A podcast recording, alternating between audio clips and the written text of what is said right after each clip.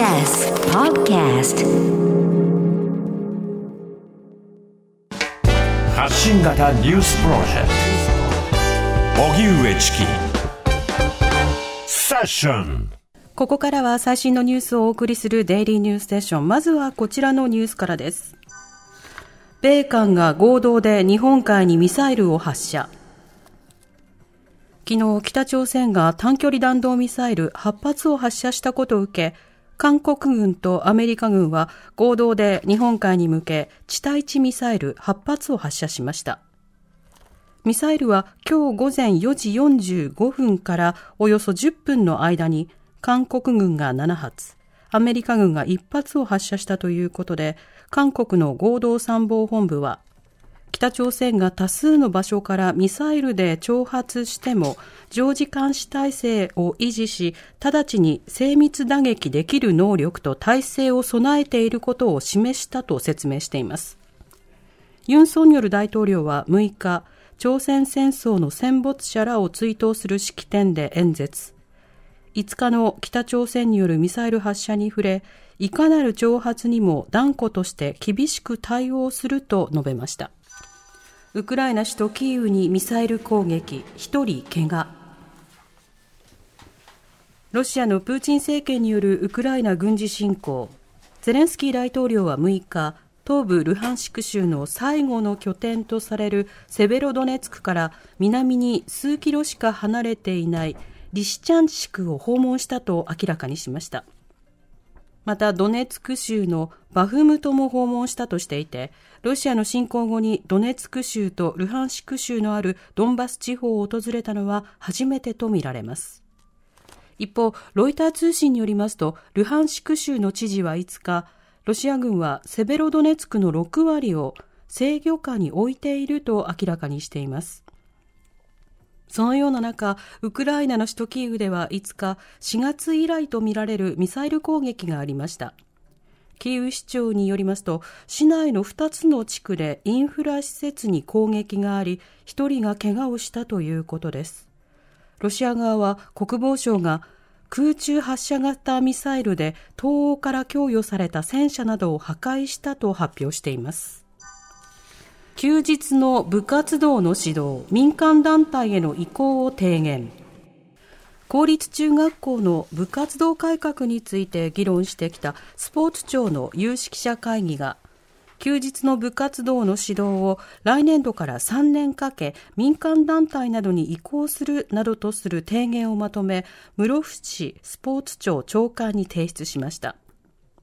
学校の部活動は少子化などの影響で部員が集まらず、存続が難しくなったり、指導する教員に過度な負担がかかるなどの問題が指摘されています。この提言に合わせ、自治体には具体的な取り組みやスケジュールを定めた推進計画の策定を求め、順調に進めば平日の部活動でも移行を進めるとしています。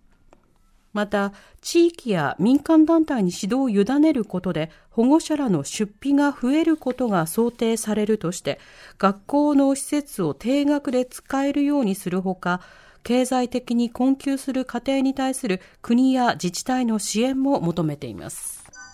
東名高速の煽り運転差し戻し裁判、男に懲役18年の判決。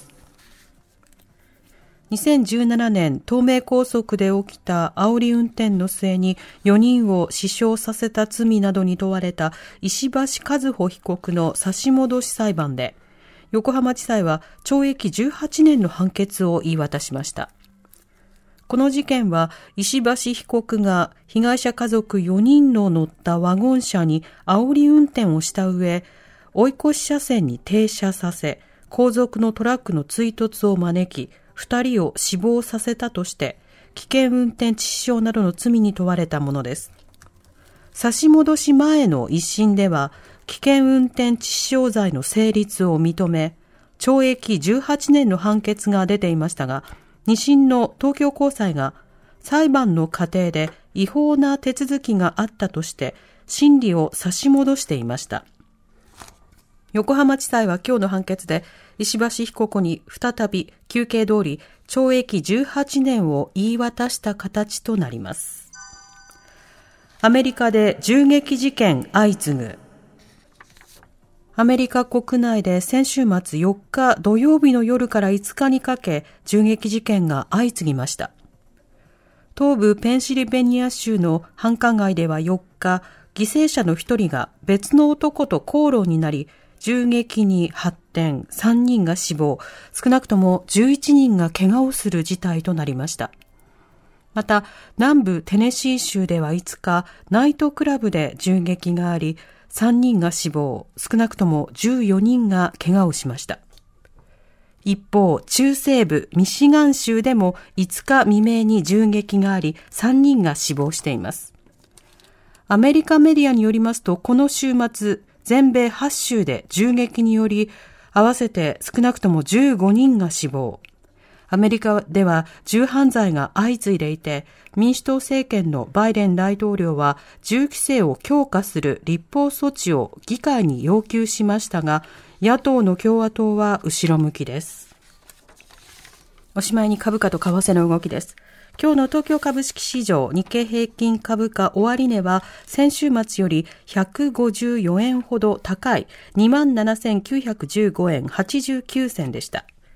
一方、東京外国為替市場円相場午後4時現在1ドル130円48銭から51銭で取引されています。